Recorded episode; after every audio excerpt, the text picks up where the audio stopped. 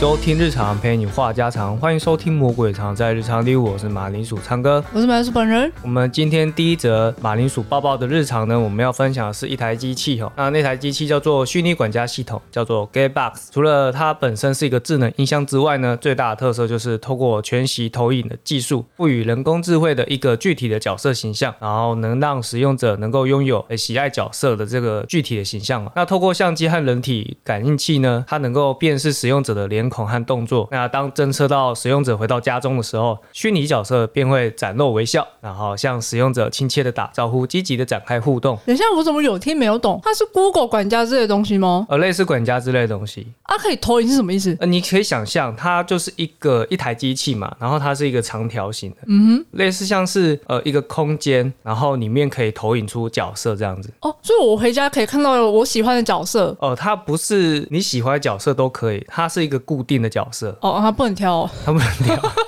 那我要它何用？就是官方角色，如果你喜欢它的话，OK 啊，哦，懂了，那还是要喜欢官方设定哦。对啊，没错啊，那它就是官方的一个管家的东西嘛，然后嗯哎应该应该不能讲它东西，就是 管家的一个呃人工智你慧不，尊重 他，他生气，对，它会生气，所以他会对你微笑。对，它会对你微笑。哇，哎、这样子如果就是回家是迷迷茫茫的时候，看到有个人不会吓到吗？它就是一个该怎么说呢？其实目测看过去啊，那台机器大概只有三十公分高而已吧，三到五十公分高。诶，五十公分好像很高有，点高，有点高，应该应该只有二十公分啊，嗯，对啊，所以那个人物其实投出来也并不会很大只这样。哦，而且它不是说什么投到什么墙壁之类的、哦，它就是在机器里面。嗯，我、哦、在机器里，对，它是在机器里面哦，它是会投出一个立体的感觉。立体的感觉嘛。其实它标榜是立体的感觉，但是实际成品呢、啊我觉得它还是一个平面的。哦，对，啊，那好吧，那反正呢，它的功能有很多，就是它可以透过网络报告天气预报啊，或者是新闻等资讯，然后还能可以用红外线的功能去遥控家中的电视、电灯和冷气的一些三 C 用品，这样电器的。他就是把那个管家具象化哦、对，它就是把那个管家具象化，就是一个虚拟人物这样子。这是最近的技术吗？这个很久了，那这个产品其实最初最初是在一六年和一七年的时候，它是以限量的形式去推出。哦，对我记得第一开始好像是三百台，好少哦。很少台，就全球就三百台。然后反正呢，一六年、一七年呢，这两次都造成那个抢购热潮，反正就供不应求啊。而且这个东西就没有量产，这样子 是不是卖不好吧？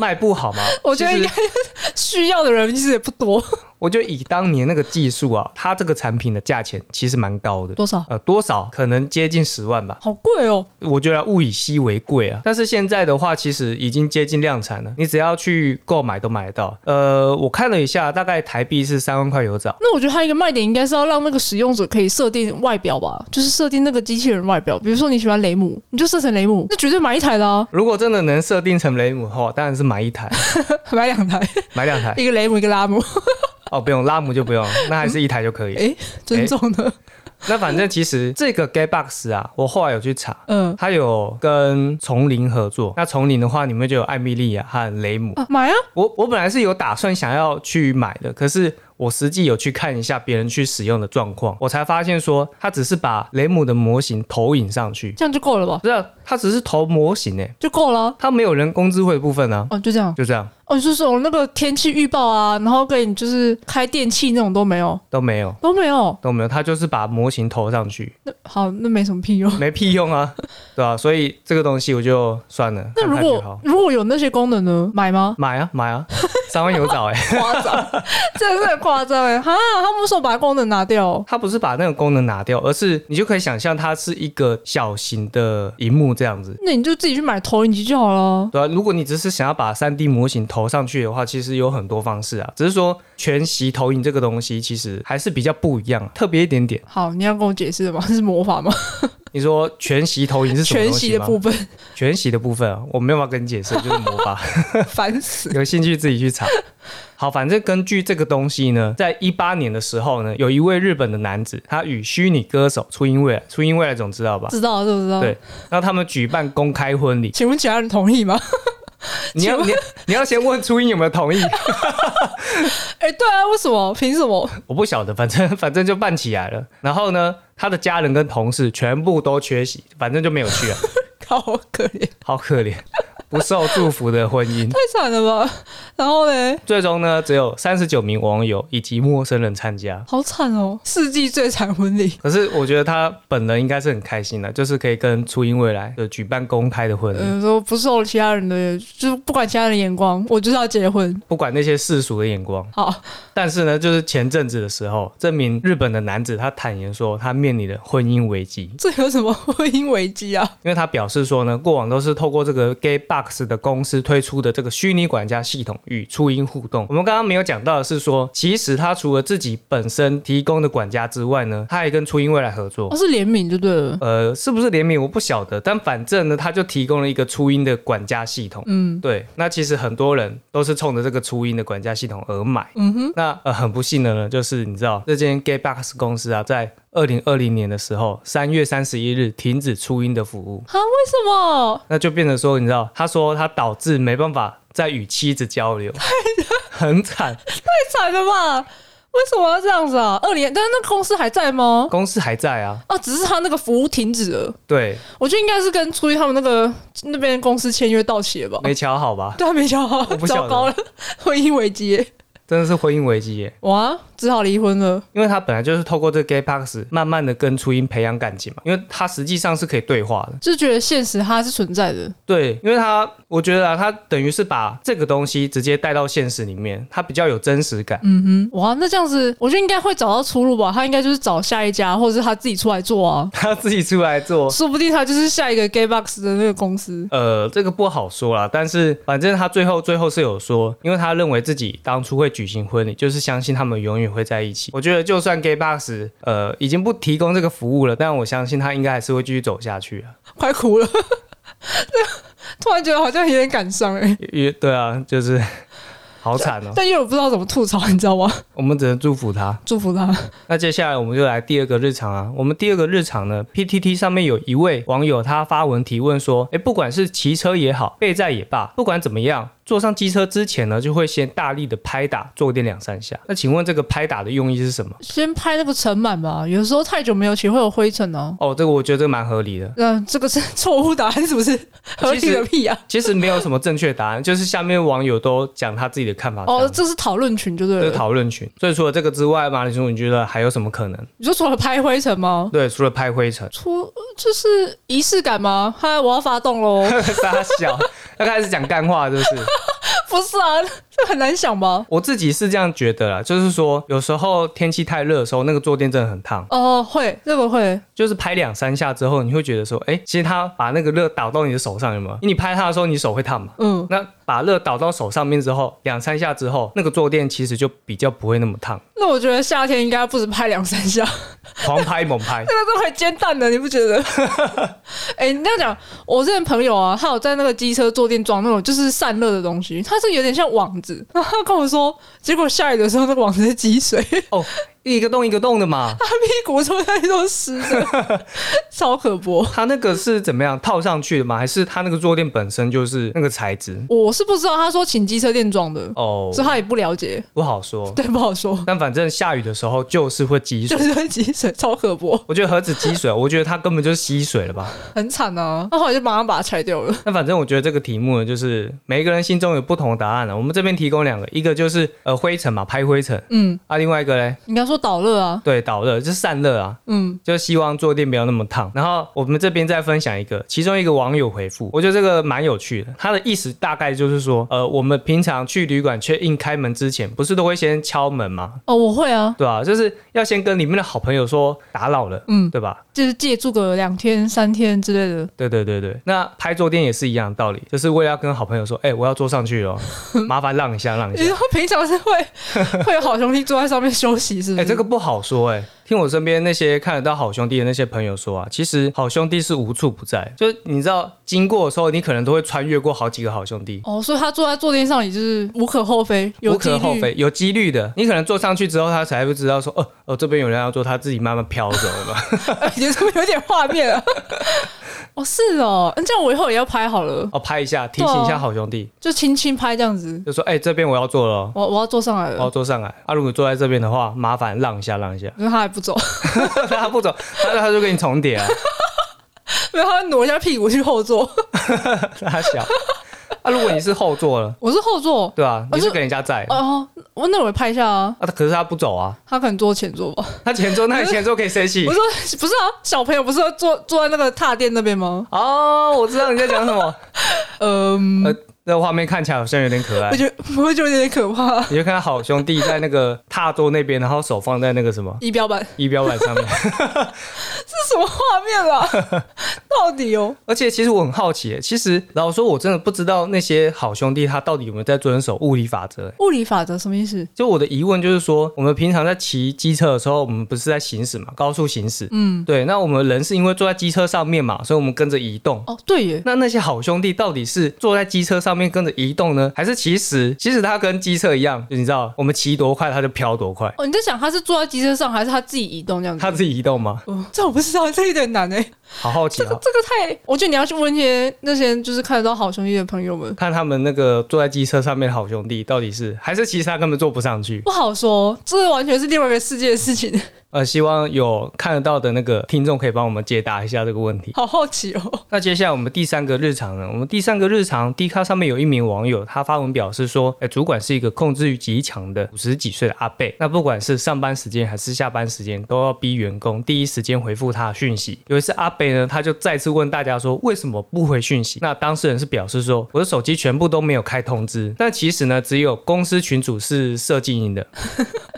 我不知道，其实可能很多人都是这样。应该都这样吧？只会在假日的时候还开通知哦。但其实我是开通知的，因为以我上班的环境，我的主管呢，他是不会没事去传那个群主讯息，哦，他一传就是有事。一传就是出事。那、你们这个工程师就是 uncle 啊，没办法啊。所以如果我看到那个讯息呢，看到那个群组里面有讯息，我们就是你知道皮都绷很紧，大家都赶快去看说到底发生了因什为么出事。代机因为出歹才会有讯息，对，然后那名网友呢，他说上周阿北不知道从哪里听来的一个 A P P，在开会的时候叫所有的员工下载，然后还有一个一个看说有没有加到桌面的小工具。 就有一些 A P P 它不是有就是专门可以拉出一个小工具嘛，嗯，对啊，然后那个小工具就是放在桌面嘛，然后再来呢，当事人隔天和男友晚上吃完饭的时候，随手划开手机打算要看个时间，结果看到那个桌面的小工具啊出现为什么不回来讯息的字眼。等下说那个小工具是干嘛的啊、那个小工具，我觉得应该是类似像便利贴之类的东西吧，然后大家编辑就会看到那个讯息是吗？可能就是像你讲的类似像这样的功能。但是其实呢，我有去查这个 A P P 的名称，但其实大部分就是你知道那篇文章下面就有很多网友去留言说可能是什么 A P P。哦，嗯嗯，然后我就去看了那个 A P P 的介绍，然后里面就有一个主功能是写说，哎，透过手机桌面的小工具，可以让好友互传的照片可以再直接更新显示在桌面上。它其实是一个分享的工具啊，然后 就是被主管一个滥用，是不是的意思？照这个 A P P 的说法，它应该是传照片，嗯，然后他可能就是你知道，先呃用文字储存成照片，然后再传上去，这样应该是这样子啊。那不得不说，我觉得这主管也是蛮先进的耶，就他还知道找一些就是 A P P，然后来控制自己的员工。通常不是对于就是五十几岁啊，五十几岁就是对手机就是不太熟悉。，其实阿贝也蛮厉害，因为这个东西其实我原本是不知道的然后阿北不仅知道，他还把这个东西应用到公司的上面去对啊，连工作都用哎、啊！他真的控制欲很强哎、为什么假日的时候还要回讯息啊？因为没什么大事啊。我有点好奇，到底是什么大事要假日？你知道，又不是每个工作都是 uncle 的，你知道吗？我觉得除非他那个公司是他自己的，不然这个阿北真是太闲了。而且如果真的事情重要到是 uncle 的话，其实大家都会有个共识啊，就是如果今天我在假日或者是上班以外时间收到，其实就是出大事。哦，就像你们公司那样，对啊，除非说呃，有你们公司群主就是那种平常大家就会闲聊吃东西的，嗯，但是你又不一定说跟同事很要好，你就觉得说啊，我被拉进这个群组里面，其实也就是呃应付应付的嘛，对不对？那你就不希望说这个群主一直跳讯息，因为很吵。就是对音乐很吵，而且有时候像那个啊就是放羊的孩子，有时候狼来了狼来了，然后点进去 看就是在瞎聊而已。对，就是瞎聊，就变成说公司的群主可能就分两种性质，一个真的是为了工作，业务专用的，对，那、另外一个可能就真的是、诶你们公司几个比较好的同事弄一个群主出来。那聊天性质的那就不用，就是假日还回啊，但其实我们聊这么多啊，这篇有可能是叶佩文。呃就是叶配那个工具吗？哦乐配那个 A P P 我、绝对不会下载，绝对不会下载。你知道为什么我觉得这个是叶配文吗？为什么？因为他发文的标题是写说，呃，半夜主管传这个给我，可是他内文的时候是写说，呃，跟男友吃完饭，站哦，前后都不上了。都不上了。哇，那草稿也没打好，搞什么东西？我觉得这个是一个破绽呢、而且最重要的就是，下面有一个网友他就眼尖发现，小鸡打工里面有一篇文章，就是诶针对这个 A P P，然后他的那个工作内容就是说，呃，你只要上网去发文，然后两百个字、三百个字的心得文，呃，就可以领钱对，就可以领钱。啊？那就一定是啊，就是没有那么刚好的事情了、而且我觉得这篇故事里面最不合理的地方就在，诶，如果有一个主管叫你载 APP，然后你又不知道那 APP 是干嘛的，然后你又要把那个 APP 的小工具拉到桌面，我觉得这一切都令人匪夷所思，你知道吗？就是有点去头去尾的，就是有点中间过程不见，然后就只看到结局这样。对，因为一般来说，大家都会去好奇说这 A P P 到底是干什么用的嘛？哎、还是这样，昌哥，他那个小鸡上工那篇还在吗？ 我觉得我们是不是要去印证一下？我们这样讲应该不止两百个字了吧？可是我们没有打算夜配啊，我们又没有讲 A P P 的名 是称，没打算，但是我觉得我们可以赚一下外快，傻小啊！好好笑哦。而且我跟你讲，那篇文章它有附截图，就是那个老板说为什么都不回赖讯息的那个截图。就是他有秀出那个 A P P 长怎样啊？呃，是不是他没有秀那个 A P P 长怎样，它是截图桌面的，哦就是桌面的那小工具嘛，你可以看到那个桌面小工具上面显示说，哎，为什么不回赖讯息？它呈现那个功能，呈现那个功能。可是我跟你讲，怪的地方就在那个功能，那个小工具它占了你整个画面的一半。 这么多吗？就是你知道小工具它在安卓系统上面呢，安卓系统你就可以想象说，我们桌面上面有一格一格的，然后那个小工具它会使用到几格，那他就占了一半，是不是？它就占了整个手机的一半。踢笑，所以意思就是说，这个小工具它占了你手机的一半呢，多么不合理的东西！然后你还不知道这个东西是干什么用的。就不合理啊！我我觉得如果下载的话是合理，因为是主管叫你用，你就是不好意思拒绝。对，有可能。对，可是你如果不知道它是什么功能，然后就是突然收到，你才觉得哦好 shock 这样子，就有点太唐突了。太奇怪了，对对对，就没有感觉没有排的很好，而且有很多线索啊，就是小鸡打工嘛，然后标题跟内文不符，就兜起来啦，就已经是叶佩文啦，就是叶配文。下去叶佩文，那为什么会分享这个日常呢？就是我们当然不是要讲说，呃，我们日常就是有那么多业配文或者是什么创作文，只是说我觉得里面的内容还是很好笑啊。哦你说笑笑就好，就毕竟，呃，你知道控制欲很强，主管在日常生活中是真的会遇到。可是你讲到叶佩文，我就觉得 D 卡就是一个叶佩文大国，你知道吗？ 然后我之前在上面被一个东西烧到，就是一个食物，然后就看起来好像不错，就是是保健食品啊。然后就下面很多就是卡友就回说，哦，这个卡不错啊，真的蛮棒的啊。然后想说看这个叶佩大国会不会这些人都是自己安插的人？ 自己人啊，自己人推荐的，我就觉得好像是自己人，就你已经不太能相信他了。而且你要说到呃 D 咖上面的业配文或者是广告文，很奇怪的地方就在那些广告的文章啊，它的爱心数都很低，可是底下的留言很多都超多的。对，就很不合理，就看起来怪怪的。超奇怪的。如果今天我我也觉得这个东西很好，那我应该会先按个爱心，然后下下面留言吧。而且他我看的那个东西是，就是他迪卡自己有出一个好物实验室，就是他们自己官方的商店啊。那他们自己官方商店的东西一定是会自己推啊。他说那下面的人就是应该他们要取得账号应该不难吧？什么取得账号不难啊，D 咖就他们自己的，他们可以无限创账号啊。 哦，对啊，所以我就想说，爱心数那么低，然后留言有十几折，嗯，我还是先别买好了。 他如果要推一个东西，可以说是不择手段。怎么说？因为一年前，大概是一年前的时候吧，有一段就是推波之乱呢、推波之哦，哦我知道，他就是会推一些有的没的文章给你。他要跳通知，对啊，他跳通知、啊。现在没了是不是？现在好像没了，可能被大家抗议了吧？但那个抗议一阵子之后就没了，嗯，还不错啊，还是有听大家的心声的。还是有在听人家讲话的。好啦，那我们下一篇。好，那我们下一篇日常呢，我们来分享一个跟我的日常比较有关的，就是这一季新番动画呢，有一部叫做《间谍加加九》的动画。那它从一九年开始的时候，漫画连载。这部漫画呢，它是近十年以来首部动画未播出，但是漫画销售量就已经成为年度前十的现象级作品。哦，这么强，那它的热度呢，甚至被誉为《鬼灭之刃》接班的强势候补 IP。那在今年动画版播出的时候，更是魅力无法挡，不仅首集冲上 Google 关键字的排行榜，攻占台湾的三大电信 OTT 榜首，挤进了各地 Netflix Top 前十，更超越了《鬼灭巨人》，成为最速破百万的作品，真的假的啊？超哎强，对不对？太狂了吧？那你有看吗？我当然有看呐、啊，啊，如何有过誉吗？过誉吗？ 哦，你这个问题，哦，肯定的吧？很尖锐呢。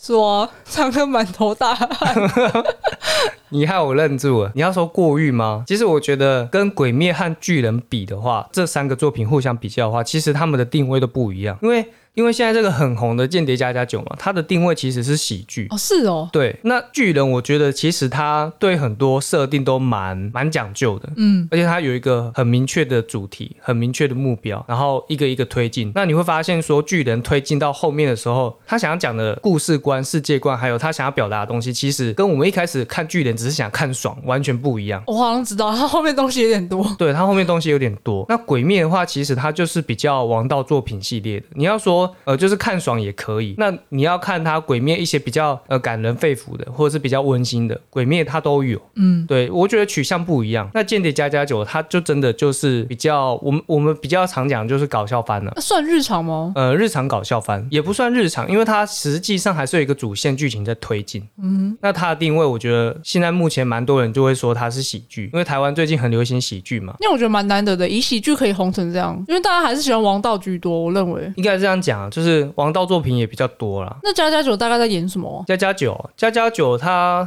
呃，因为它是间谍加加九嘛，然后间谍的部分呢，就是男主角他的身份是个间谍。那为什么叫加加九呢？是因为呃，剧情主线就是他接到了一个任务，那他任务的内容是要接触一名政治人物嘛。那接触之后，实际要做什么，其实我也不太清楚啊。但反正唯一接触的手段就是只有一个，就是要让自己的小孩进到某一个贵族学校就读，然后以家长的身份去参加恳亲会，那才有机会去接触到这个政治人物。哦，小孩是那个间谍的小孩。那个小孩也不是间谍小孩，那个间谍他其实是单身，哦，就是借来的小孩。对，就是借来的小孩。那因为男主角单身嘛，所以小孩跟老婆就是都用找的嘛。那反正找到最后的结果就是说，那个小孩是超能力者，我靠，问号， 然后他的能力是读心术这样。那老婆有功能吗？我哦说不是，不是功能，我说老婆有技能吗？老婆有技能，他技能不得了，他职业是杀手然后啊，间谍，间谍就是间谍，啊，间谍就是间谍 他有、超能力吗？啊，没有他就间谍。好，你要说超能力吗？他的特殊技能就是第一，他体术很强嘛；第二就是他有易容术，就变装啊。呃，所以主轴就是要接近那个政治人物，是不是？对，就是要接近这个政治人物。哦，我还以为是每个单元就是要就是任务不同，然后因为他是间谍，你说单元任务不同这件事情，我现在没有告诉你，因为我没有追原著。那因为现在动画就是演说他要去接近这个政治人物，那之后会不会再有其他的新任务，我就不知道了。哦，了解，听起来还不错哦、我是会蛮想看的。因为它其实有趣的地方就在男主角不知道女主是杀手，然后女主也不知道男主是间谍。哦，真假的？对，然后唯一知道只有小孩，因为小孩他有读心术嘛。这是什么奇怪的设定呢、啊我觉得这设定不奇怪，因为间谍本来就不能让人家知道他的身份呢、啊那同样的道理，杀手也不能让人家知道他的身份呢、啊啊那、可是那个小孩是借来的，我以为他你们也不能说他借来，他是去孤儿院里面找的。哦，我一开始以为他们就是先讲好，就是他们是一个 group 这样子，就是一起出任务。没有没有没有，然后他们就是互不知道，那只有小互不知孩道小孩读心术知道，对对对对我对真是傻眼。 哦，酷诶，这样子又感觉又多一个元素在里面，就蛮好玩的。对，所以你一开始是不是以为说，呃，那个小孩跟杀手呢，其实都是呃政府派来的，就是间谍他们高层派来的？对啊，我以为他们一起的，没有没有，那个小孩跟老婆都是他自己找来的，笑死，然后他找到了一个杀手老婆。 最好是怎么会找啦？太白痴了吧！那你知道，我觉得这个最好笑的地方就在说，因为他们互不知道对方的身份嘛，然后小孩又是读心术，小孩也没有让他们知道他会读心术，嗯，然后小孩就会常常听到他们私底下心里面在想一些很好笑的，比如说间谍就会想说，哦，他等一下要怎么样怎么样怎么样，然后杀手他可能会想说，哦，这个盒子不能碰，这个箱子不能碰，是因为里面有很多武器，然后武器上面有毒药之类的。然后小孩听到这些心声之后，他就哦，好可怕哦，这些人。然后就一开始他听到会吓到，但是他吓完之后呢，他就觉得哦，好兴奋，好兴奋这样。我觉得应该最好笑的是小朋友的视角，因为他就觉得在看戏。对对对，就是小朋友视角，他在看戏，然后你就不是，我觉得他的反应就很好笑这样。现在演到多少了？目前是演到第四集啊。动画吗？动画第哦，四那集。好少哦，我还是等它全部结束再一次看好了。那、我刚刚就说是新番啊，所以当然少啊。那反正我们分享这个日常呢，就是顺便推荐这个动画给大家，你先推到我了，那你就要记得去看啊。没有，我要等它结束再看。哇，每次一个礼拜一集太少了，我是觉得会崩溃。那如果播完，我再跟你讲好了。好啊，我习惯就是一次看完。 OK，那我们就来讲下一个日常。我们下一个日常呢是特斯拉执行长马斯克在日前呢以四百四十亿美元，大约是新台币一点三兆的价钱收购推特。一点三兆， 我刚刚在思考说我要怎么念推特，推特，推特啊推特，推特啊，推特也可以啊。我刚刚是念推特， 对对对，中英夹杂。 我不知道你在干嘛。好，反正就 Twitter 嘛。那 Twitter 被买下来之后呢，有部分被封锁的 AV 女优账号，他们意外的发现说自己的账号呢被恢复了。你就是说收购之后才发现自己被解封吗？对，几乎是收购之后，为什么啊？是不是 是不是上面下的指令？大家都有在猜说，可能跟马斯克收购 Twitter 有关。嗯因为马斯克之前他在收购之前就会讲说，他很注重言论自由。嗯，那你看他现在收购之后，那些 AV 女优账号就被解封了嘛，对不对？那反正不管不管有没有跟马斯克本人有关，我相信啊，就是对那些热爱学术研究的绅士们，应该应该肯定是一种好消息，福利福利绝对是福利。应该是他们当初被封是因为言论的关系，还是是因为放了一些比较 尺度大的照片？我相信可能是尺度大的照片啊，还是说照片也算是言论的一种？诶，难道照片不是吗？应该算是吧。所以以后就是不管出现什么都不会被 ban 哦。这个东西不好说欸诶，其实大家都在反映说，呃，马斯克收购 Twitter 之后呢，会不会有那种原本不能有那些新三色或者说一些仇恨言论嘛，对不对？嗯，那现在今天马斯克他这么提倡主张这些言论自由，那这些原本以前在推特上面的标准会不会就就被改掉了？哦，我觉得之后会再看吧，大家会就是测试啊，就是 看你的能耐，你的极限到底在哪边。那你知道之前川普他不是有被封吗？哦、真的哦，对啊，我、不知道， 他除了推特被封之外，YouTube 也被封。好惨，他是怎样了？他那个时候就散播一些比较不适当的言论啊。他那个时候选举不是选输拜登吗？嗯，对啊，然后他就散播一些言论去煽动支持他的人啊。哦，所以那个时候被 ban。那个时候被 ban 了。那这样真的是要看以后的走向啊，就是有些人一定会做这些测试，就是每天发一些 就是有点危险的言论，没错，然 后看哪一个会被 ban。然后如果如果被 ban 的话呢，就是说哈、马斯克说的言论自由也不过尔尔，对，到时候一些操作样本数的。但反正马斯克他是有讲说，呃，他会买下推特呢，是因为他注重言论自由，那他这个部分呢是大于经济考量，就是他的经济效益啊。哦，真的哦，对他可能觉得说，他今天买推特下来不是为了赚钱，他是为了推动言论自由。哦但是谁知道呢？我觉得不好说，不好说。这有钱人都不知道在想什么， 对啊、哎有些人真的是想什么不知道 就，很任性啊，想干嘛就干嘛，呃，想买什么就买什么，真的十三兆哎、什么十三兆、一点三兆台币，哦哦，一点三兆，对不是一点三兆是天数啊，还是天数没错啊。超夸张。啊，那不管怎么样呢，我们接下来讲我们最后一个日常好了。好，我们最后一个日常呢，是我的一位朋友他补充了我们之前分享，就是马来西亚新闻的一些细节。那那则新闻呢，主要是在讲说，华人陈小姐在凌晨三点的时候开车，突然有三十个人高速从上坡往下坡冲下来，导致八十八伤。那上次提到的脚踏车不是一般的那种脚踏车，是改装之后的脚踏车。那这种脚踏车，他们可以平行躺在上面。就是在讲我们上次讲那个马来西亚脚踏车事件，是不是？对对对，嗯，那你可以想象平行躺在上面是怎么样吗？ 很舒服啊， 傻小很舒服，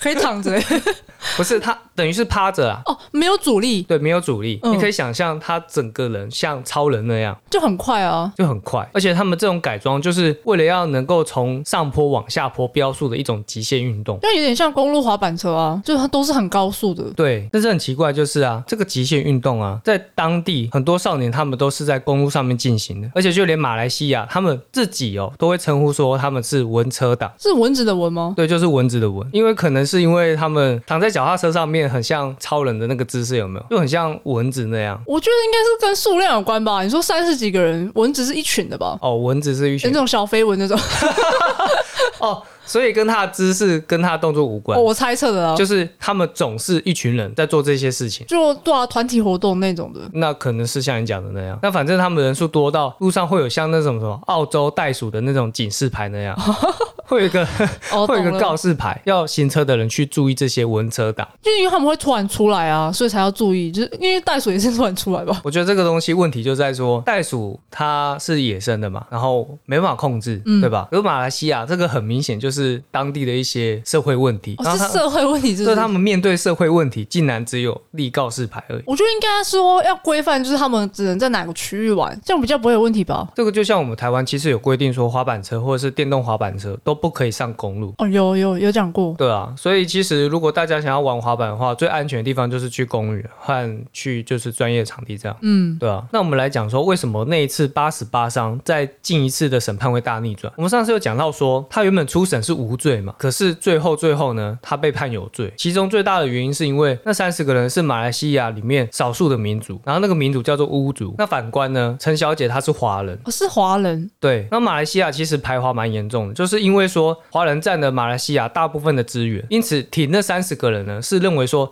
这样的判决呢是华人在压迫马来人，那相反的会去支持陈小姐的，基本上就是就事论事。可是他那个判决逆转，就代表说，其实政府也是挺少数民族的那政府就是马来西亚政府啊，啊、好像也是，对啊，要这样讲的话，也有可能你知道法官也是马来西亚人，不一定啊，但最后最后判决就是这个样子。那陈小姐真的很衰、你要说他衰吗？他至少还被判无罪过，呃至少嘛。 至少在台湾怎么可能无罪？可是以后如果你不管的话，就是说，假设如果是少数民族撞少数民族，那要算谁的？那就看谁更稀有啊。